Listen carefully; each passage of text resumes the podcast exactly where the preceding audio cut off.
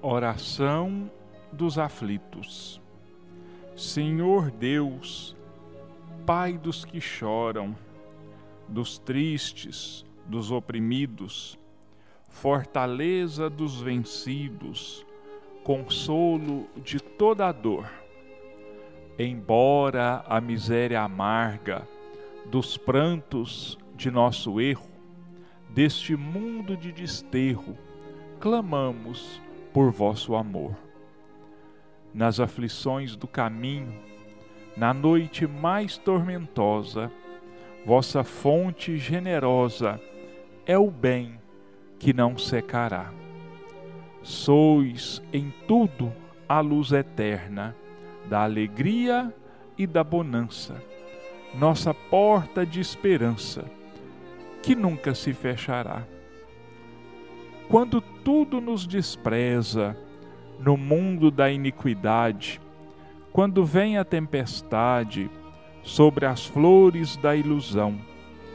Ó Pai, sois a luz divina, o cântico da certeza, vencendo toda aspereza, vencendo toda aflição.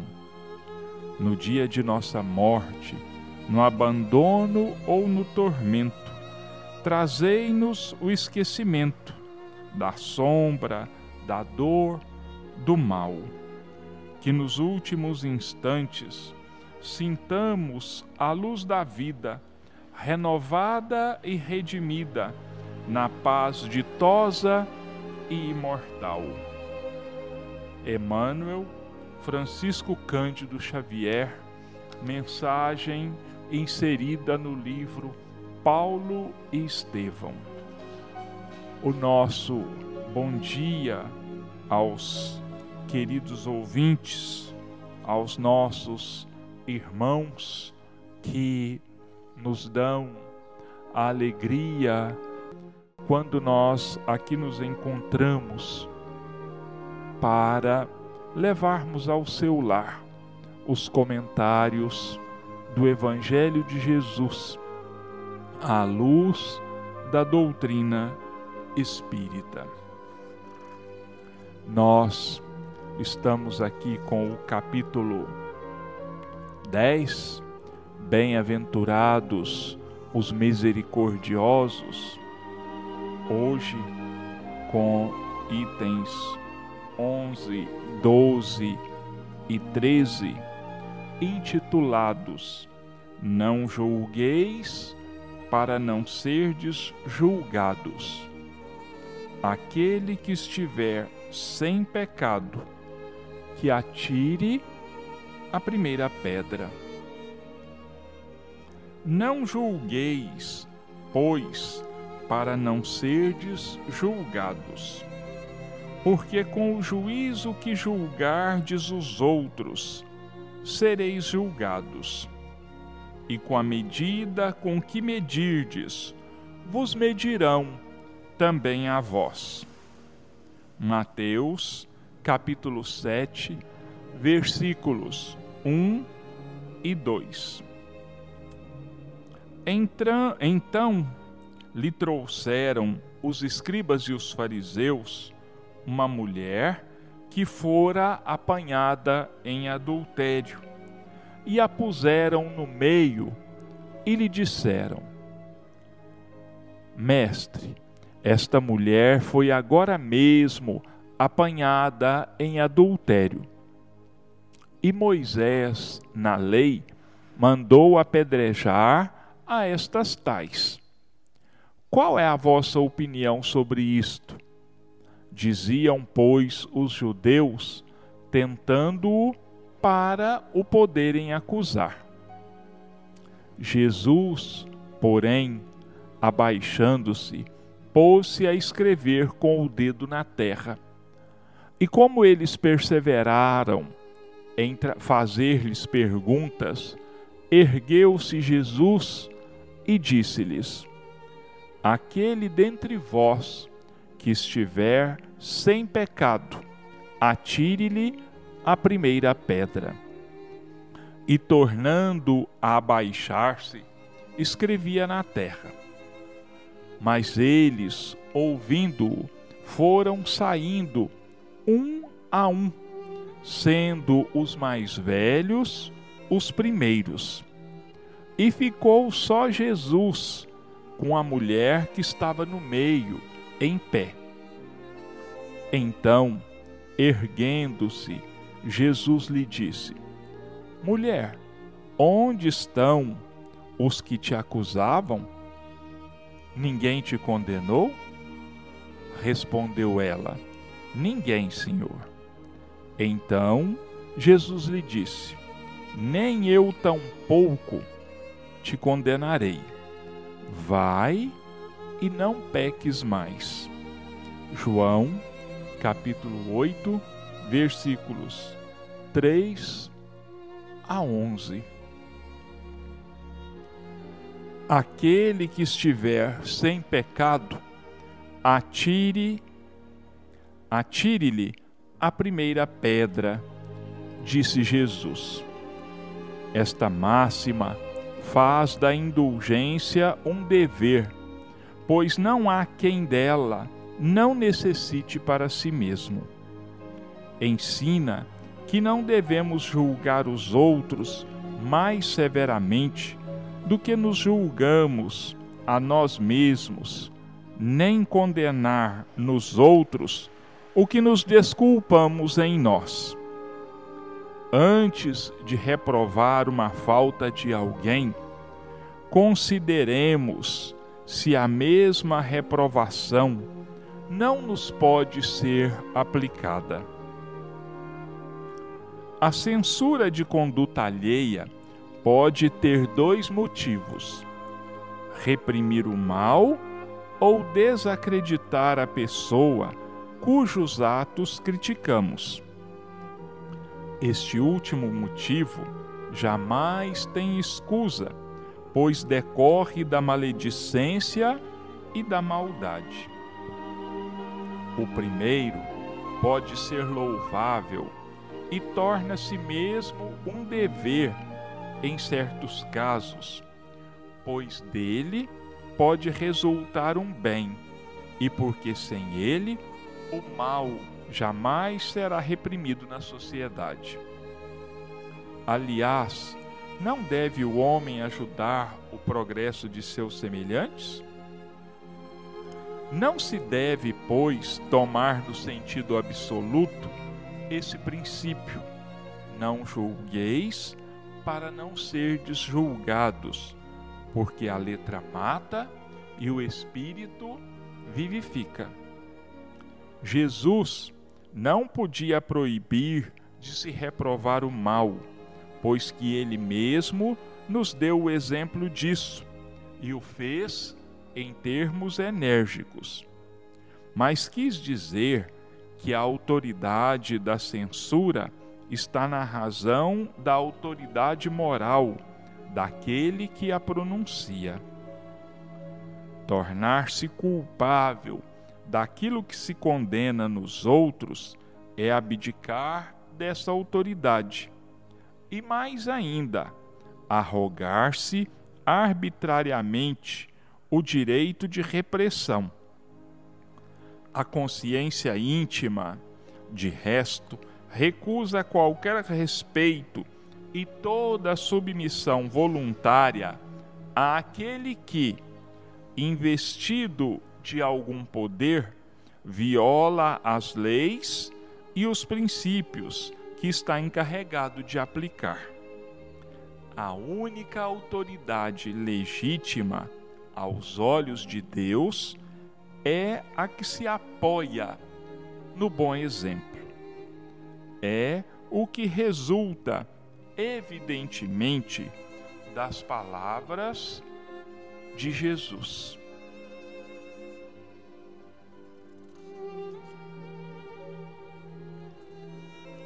Infelizmente, nós temos ainda o péssimo hábito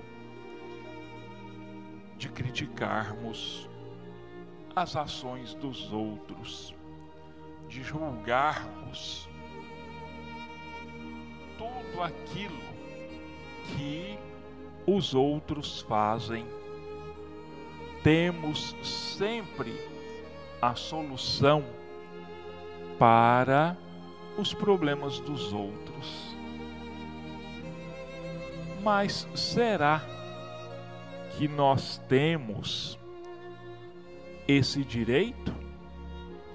Será que nós temos autoridade moral, superioridade moral para julgarmos os outros, não nos conhecendo com a profundidade que deveríamos nos conhecer, não tendo a dimensão exata da nossa pequenez, da nossa ignorância espiritual, nós ainda julgamos as ações dos outros, porque, infelizmente, nos julgamos superiores a eles. Pensamos que somos muito melhores. E aí é que ainda nós mostramos com muito mais força, com muito mais potência, o nosso imenso orgulho. Porque é o orgulho que faz com que nós nos coloquemos acima dos outros. E a lição de Jesus, quando pede que nós tomemos cuidado em não julgarmos uns aos outros, tem uma justificativa muito lógica. É que ao julgarmos alguém, ao condenarmos as ações de alguém, nós estamos abrindo a nossa guarda para que outros também nos julguem, talvez ainda com muito maior severidade do que nós julgamos o nosso próximo. E ele, então, nos diz que nós devemos nos abster de criticarmos aos outros, porque nós temos uma trave no nosso olho e queremos tirar o cisco do olho do nosso próximo. Quer dizer, nós não nos enxergamos por inteiro, nós não dimensionamos ainda o tamanho das nossas fraquezas, nós ainda não percebemos a enormidade do nosso orgulho, do nosso egoísmo, da nossa vaidade, e ficamos observando e criticando pequenas, leves falhas que ocasionalmente os nossos irmãos venham a cometer. E o evangelista João, ele apresenta para nós é, o caso da mulher adúltera. O adultério feminino talvez fosse o maior crime que se pudesse cometer entre os antigos judeus. Era um crime punível com a morte, com o apedrejamento, com a lapidação, que é o apedrejamento da pessoa até a morte. Infelizmente, em alguns entre alguns povos muçulmanos, em alguns países muçulmanos, essa lei ainda existe. Ela ainda é aplicada. Um horror. O cúmulo da ignorância, o cúmulo da intolerância. Porque nós devemos nos lembrar do seguinte: a mulher adultera sozinha ou ela precisa de um parceiro para cometer adultério? Por que é que o homem adúltero não era castigado nas mesmas proporções que a mulher era castigada. Por que, que elas não eram, por que, que o homem não era tão vigiado e tão criticado, patrulhado em suas ações, quanto as mulheres? Talvez seja porque desde aquela época,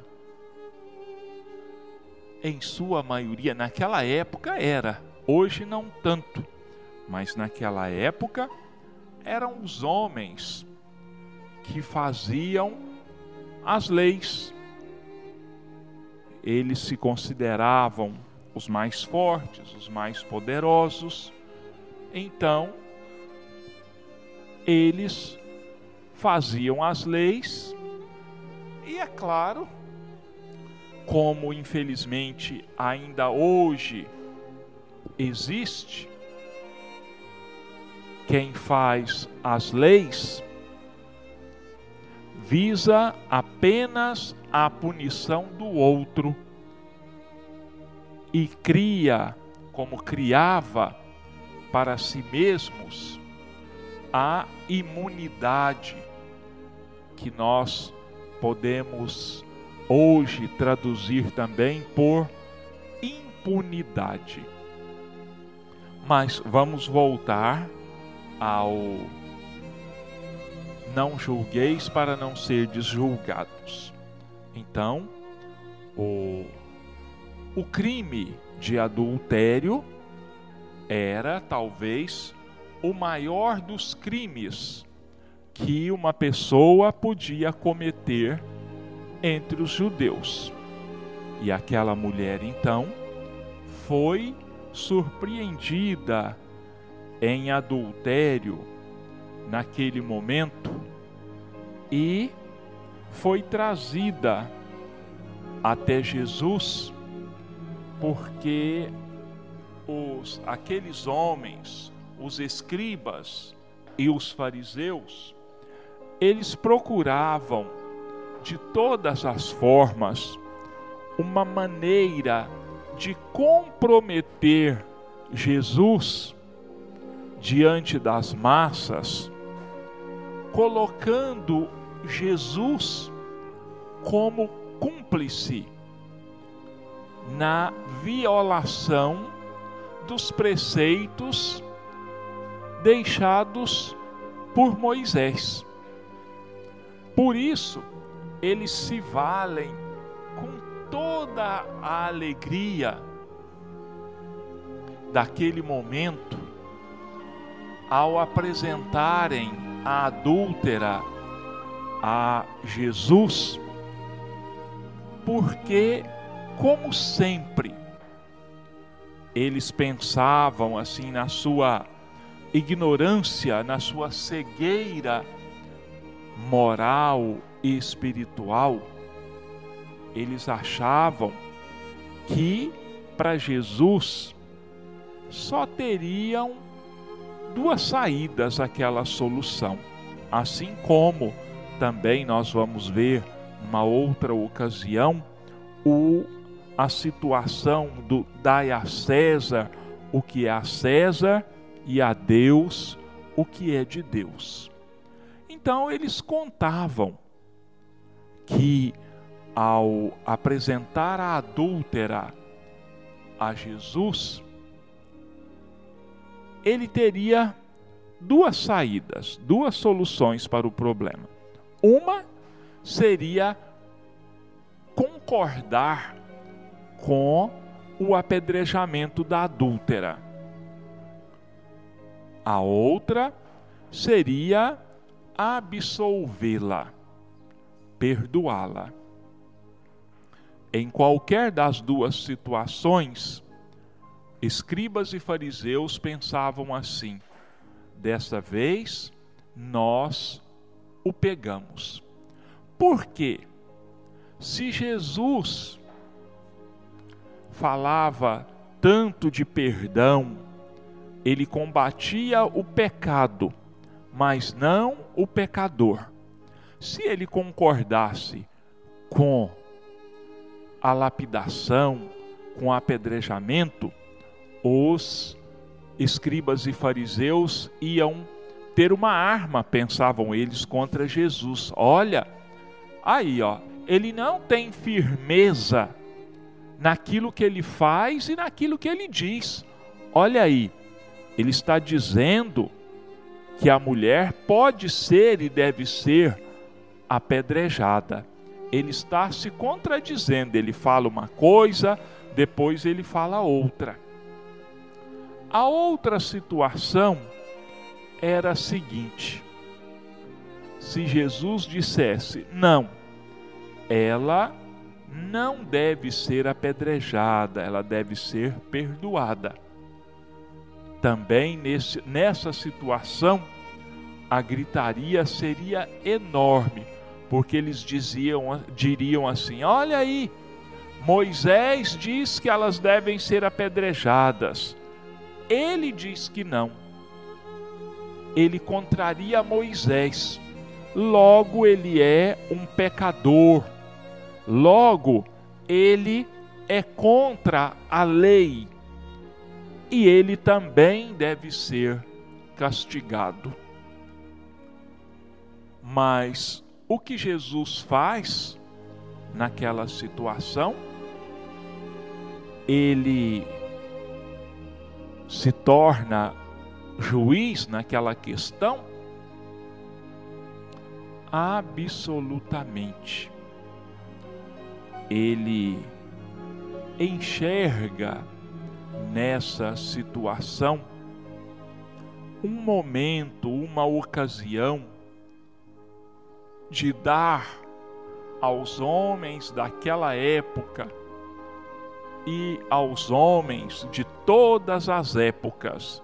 E quando eu digo aqui homens, eu estou me referindo ao ser humano em geral, homens e mulheres. Então ele remete o julgamento à consciência de cada um daqueles acusadores. Eles trazem a mulher, fazem a pergunta e Jesus, então, diante de toda aquela situação, ele se abaixa tranquilamente e começa a escrever na terra. Talvez buscando nesse intervalo deixar que as mentes daquelas pessoas, daqueles acusadores, serenassem, que eles se acalmassem. E foi o que aconteceu. Aquelas pessoas foram se acalmando. E com certeza, se não todos, pelo menos vários e vários entre eles, começaram a se inquietar, se perguntando intimamente: por que ele não dá uma resposta? Por que será que ele não decidiu ainda a questão? Então eles tornam a perguntar a Jesus: né? Mestre, e aí, qual é a sua solução para este caso? Então Jesus se levanta, certamente fixa o semblante, os semblantes de todos aqueles homens, né? olhos nos olhos serenamente, mas com uma autoridade indiscutível. Ele diz para aquele grupo de homens: Aquele dentre vós que estiver sem pecado, que lhe atire a primeira pedra. E, voltando-se novamente, agachando-se, continua a escrever na terra. E João Evangelista então diz que um a um aqueles homens acusadores severos zeladores severos da lei de Moisés vão se retirando um a um, a começar pelos mais velhos. Vejam que detalhe interessante o evangelista João traz para nós começando pelos mais velhos. Por que será? Porque, infelizmente, quanto mais velhos, maior cargo de culpas, maior carga de culpas nós carregamos nosso fardo de erros é muito maior. E é claro que, com uma chamada de atenção daquelas, falando diretamente à consciência de cada um daqueles homens, Jesus certamente mexeu no lodo mais fétido, mais sujo daquelas consciências. Com aquelas palavras, quem estiver sem pecado, atire a primeira pedra, certamente ele revolveu a consciência espiritual de todos aqueles homens e os antigos erros, os clamorosos, os grandes erros cometidos naquela vida, vieram à tona. E com certeza causaram grande vergonha àqueles homens. E eles então foram saindo, foram fugindo daquela cena, até que, não restando mais nenhum, Jesus então se levanta, olha para aquela mulher e pergunta: Mulher, onde estão os teus acusadores? Ninguém te condenou? Então a mulher diz: Não, Senhor. Ele diz: Eu também não te condeno. Vai em paz, mas não peques mais. E aquela mulher então sai serenamente daquele lugar e com toda certeza, a partir daquele momento, se tornou extremamente vigilante dos menores atos da sua vida, como tantos outros que tiveram a sua vida revolucionada pelos ensinamentos do Cristo, pelos chamamentos do Cristo. Paulo, às portas de Damasco, Madalena, ao ter os demônios, que nada mais são do que espíritos obsessores, expulsos por Jesus. Pedro, diante da negação de Jesus na madrugada do seu julgamento, e tantos outros. Mas Miramês, um outro grande comentador espírito, comentador das Escrituras, dos Evangelhos de Jesus, ele nos relata também um detalhe bastante interessante que ocorreu naquele momento. Ele diz que Jesus, ao se abaixar para escrever na terra, ele escrevia algumas palavras que assustavam aqueles acusadores da mulher adúltera. De acordo com Miramês, Jesus escrevia: ladrão, mentiroso, assassino, adúltero,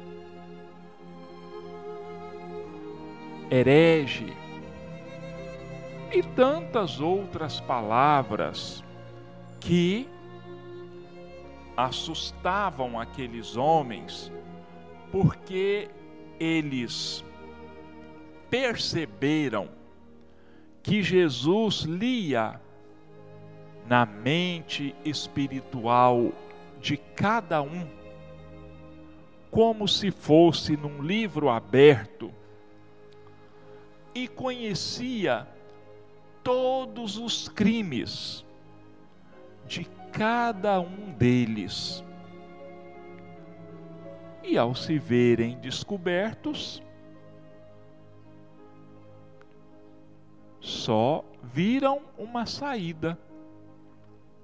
Fugirem o mais rapidamente daquele local. Agora, nossos irmãos, vamos fazer aqui um exercício mental. Kardec, nos seus comentários, diz que nós não estamos proibidos de enxergar o mal, de reprovar o mal, não.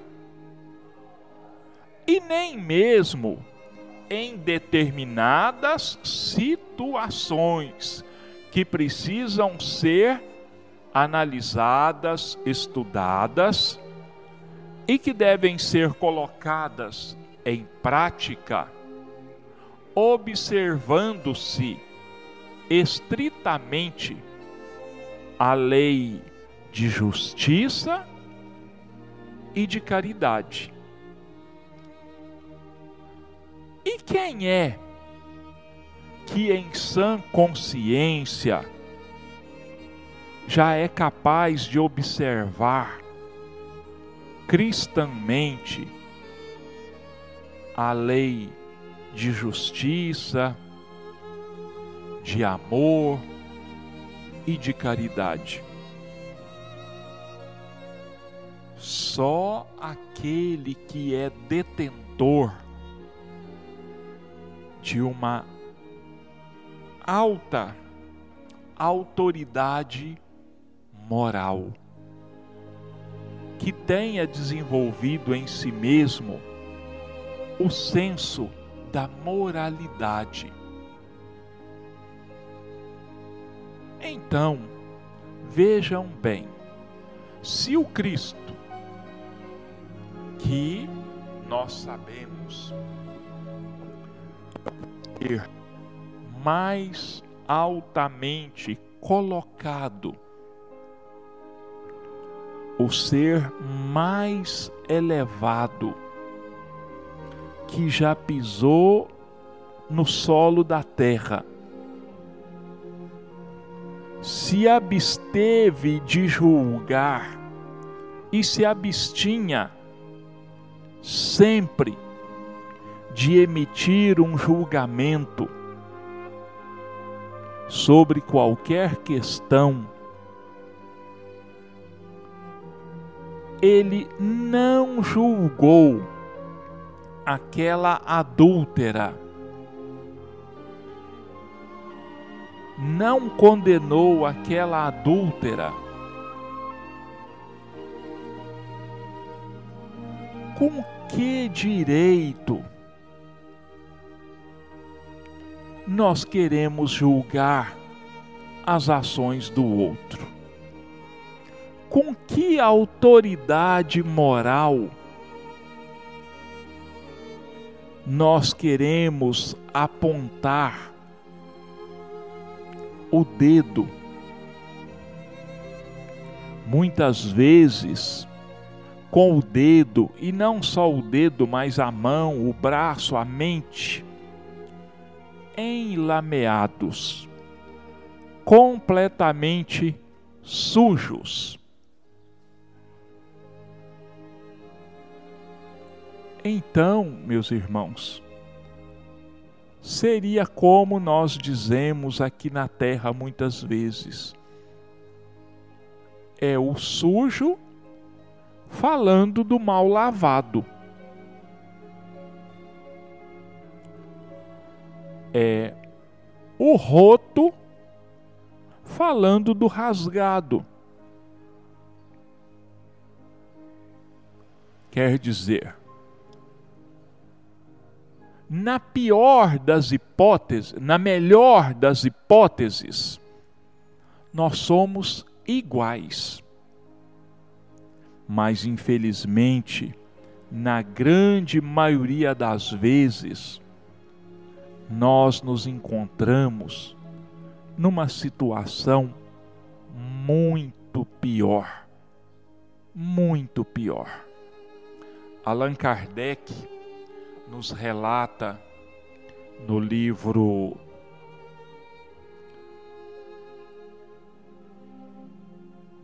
Nossa, me sumiu o nome agora. Ah, o livro dos médiums. Desculpa aí a, a, a, o lapso de memória. No livro dos médiums, ele relata que uma determinada pessoa, conversando com o espírito de um criminoso, começou a dar lições de moral a esse espírito. E que esse espírito então disse para ele assim: Mas quem é você para falar essas coisas para mim? Você querendo me aconselhar seria a mesma coisa que um ladrão dizendo para o outro que é errado roubar. Quer dizer, aquele espírito estava dizendo para ele: Você é igual ou pior a mim mesmo? E está querendo me dar lições de moral? Está me julgando? Então, meus irmãos, vamos evitar que alguém nos diga isso ou que a própria situação da vida nos mostre o degrau espiritual sobre o qual nós estamos de pé. Vamos nos abster de julgar, seja em que situação for. Bom, nossos irmãos, nós vamos então passar agora para a segunda parte dos nossos comentários desta manhã de domingo. Nós vamos comentar agora a lição, o capítulo de número 35 do livro Rumo Certo, autoria do Espírito Emmanuel, psicografia de Chico Xavier, item 35, lição 35. Irmãos necessitados. É preciso compreender mas compreender substancialmente que nem todo mendigo é aquele que te requisita socorro material. Muito mais que os irmãos em penúria do corpo solicitam-te amparo, aqueles outros companheiros em aflição ou desvalimento na vida íntima a te pedirem apoio e consolação. Muita vez alcançam-te a esfera pessoal expectantes ou irritadiços, ansiosos ou arrogantes, qual se de coisa alguma necessitassem. Entretanto, é preciso estender-lhe o verbo amigo para que se habilitem à paz e ao refazimento. Acolhe-os, pois, no clima da própria alma e dá-lhes do que puderes em fraternidade e ternura, para que se restaurem. Justo entender que, de maneira geral, quantos nos rogam orientação e conselho no imo de si mesmos já sabem, a saciedade o que lhes compete fazer. Se cansados, não desconhecem que a fadiga não se lhes extinguirá num toque de mágica. Se enfermos, estão cientes de que precisarão de remédio. Se desiludidos, conhecem as farpas de angústia que lhes atormentam o coração, farpas essas que é imperioso retirar e esquecer. Se carregam remorso, não ignoram que a dor da culpa não se lhes desaparecerá da consciência lesada, assim como por encanto. O que semelhantes irmãos necessitados esperam de nós, quase sempre, é um tanto mais de força, a fim de que possam seguir adiante.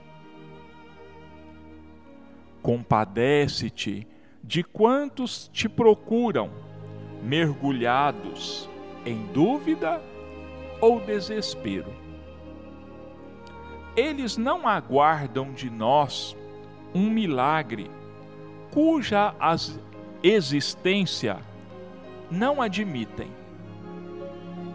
Procuram simplesmente a caridade de uma palavra compreensiva ou um gesto de paz que lhes propiciem renovação e bom ânimo. Em suma, aspiram tão somente a saber que não se encontram sozinhos e que Deus, por intermédio de alguém, não lhes terá esquecido as necessidades do coração. Muito interessante essa lição, nossos irmãos. Muito esclarecedora para nós. Porque nós temos o péssimo hábito de julgarmos como alguém necessitado de ajuda aquele que bate à nossa porta pedindo, aquele que dorme ao relento.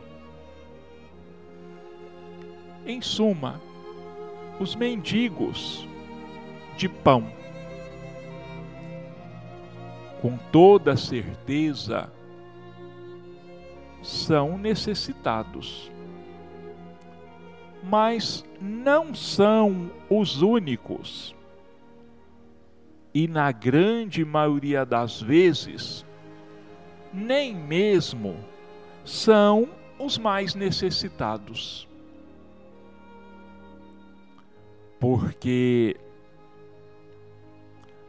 ainda no domingo, no nosso culto itinerante, eu estava lembrando a passagem de um livro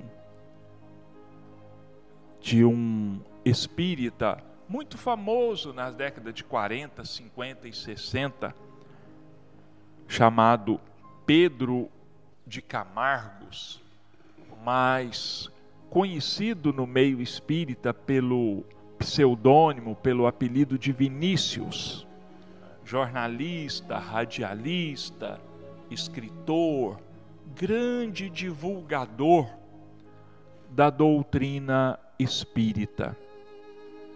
E numa de suas lições, num de seus livros, que eu não me recordo agora o qual,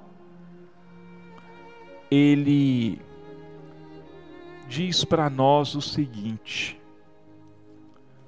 que todos nós, e eu acho que eu já falei essa história, eu já contei essa história aqui que todos nós temos plena consciência quando nós temos fome de pão.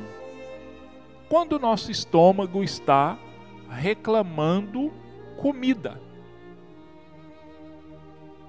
Mas que a grande maioria de nós ignoramos que temos fome de luz, ou seja, do pão espiritual.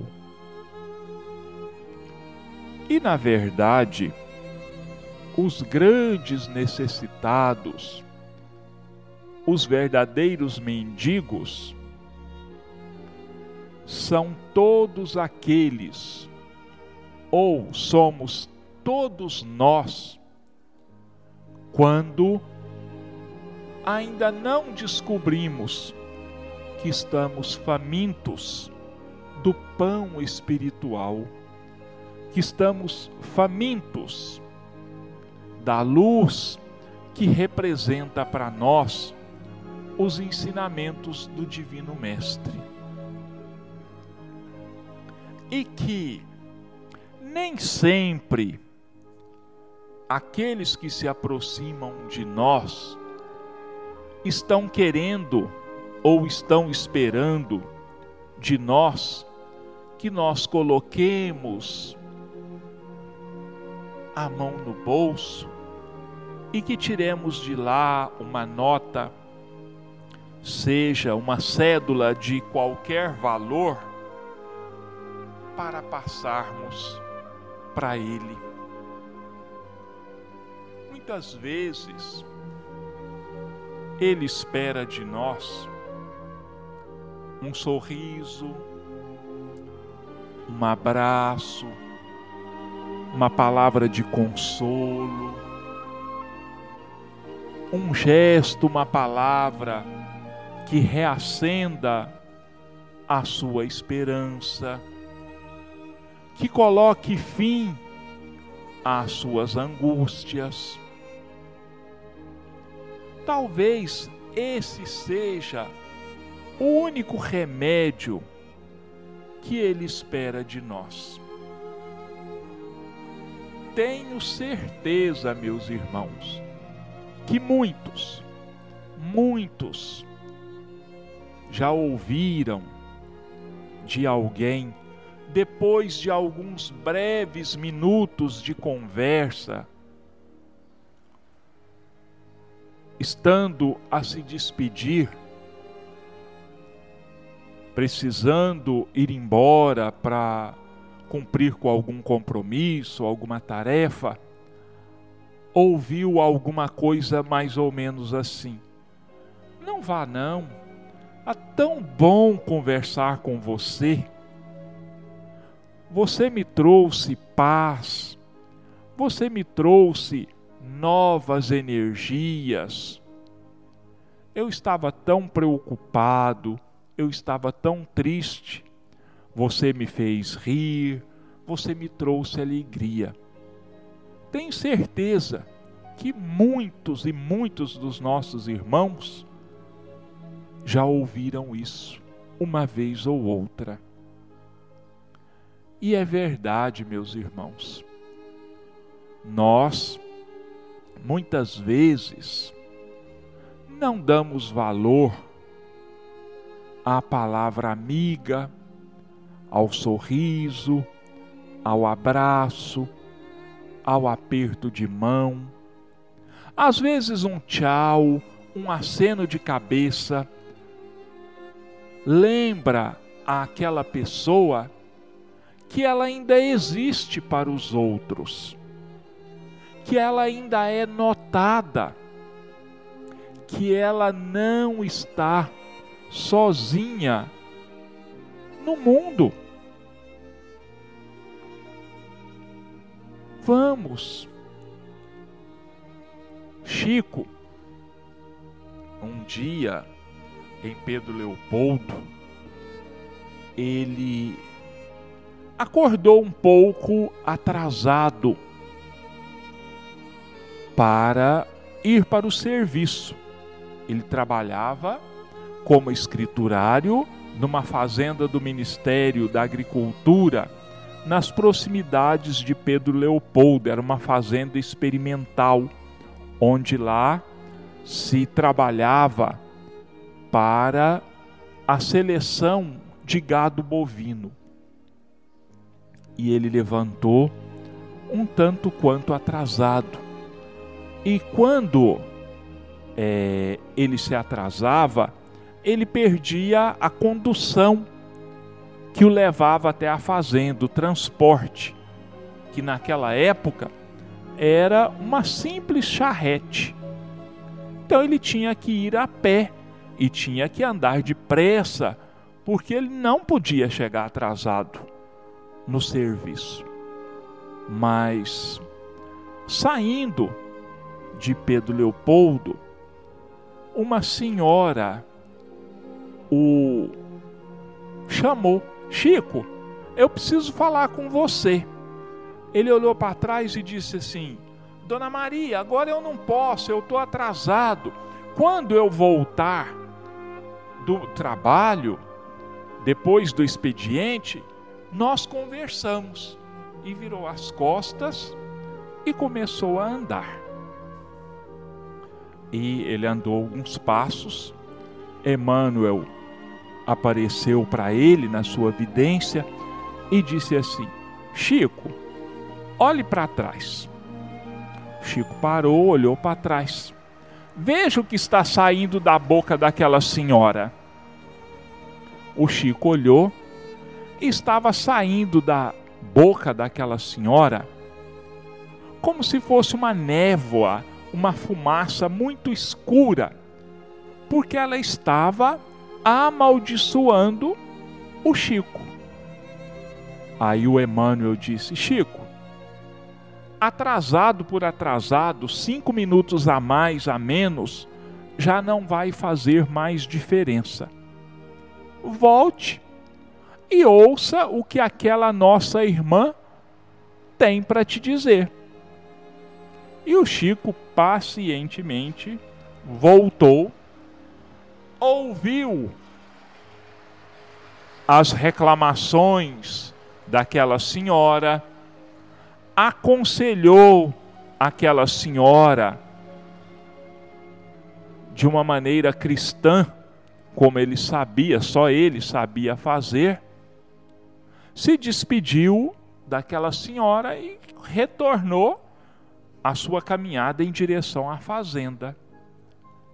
Aí o Emmanuel tornou a materializar para ele e disse: Chico, olhe para trás. Veja o que sai da boca daquela senhora. E ele olhou, e da boca daquela senhora saía como que fossem raios de luz. Porque aquela senhora estava fazendo tchau para o Chico e dizia assim: Muito obrigado, Chico. Deus te abençoe, Chico. Deus te ampare, Chico. Então estava abençoando o Chico. Então, vejamos, meus irmãos, o valor que tem para os nossos irmãos que não são apenas necessitados de pão, mas são necessitados de amparo espiritual, de conselho, de luz, de atenção. Então vamos começar a olhar para os nossos irmãos com outros olhos, os olhos da bondade, os olhos do amor, os olhos da caridade. Mas o nosso tempo se esgotou e eu peço perdão aos nossos irmãos aí por tomar tanto tempo de cada um, mas agradeço a todos por esse tempo que dedicaram aí a ouvir os nossos comentários. E agradeço pedindo a Deus e a Jesus que nos abençoe e nos amparem a todos, nos proporcionando uma semana de paz, uma semana de harmonia, uma semana de trabalho no bem, de muita saúde, que nós possamos buscar prestar mais atenção aos nossos irmãos que nos rodeiam e que tantas vezes esperam de nós apenas um sorriso, um gesto de compreensão, de tolerância e de dedicação a cada um deles. Então, mais uma vez, que as bênçãos de Deus e de Jesus nos envolvam e envolvam a todos os lares da nossa cidade a todos os recantos da nossa terra. E que assim seja.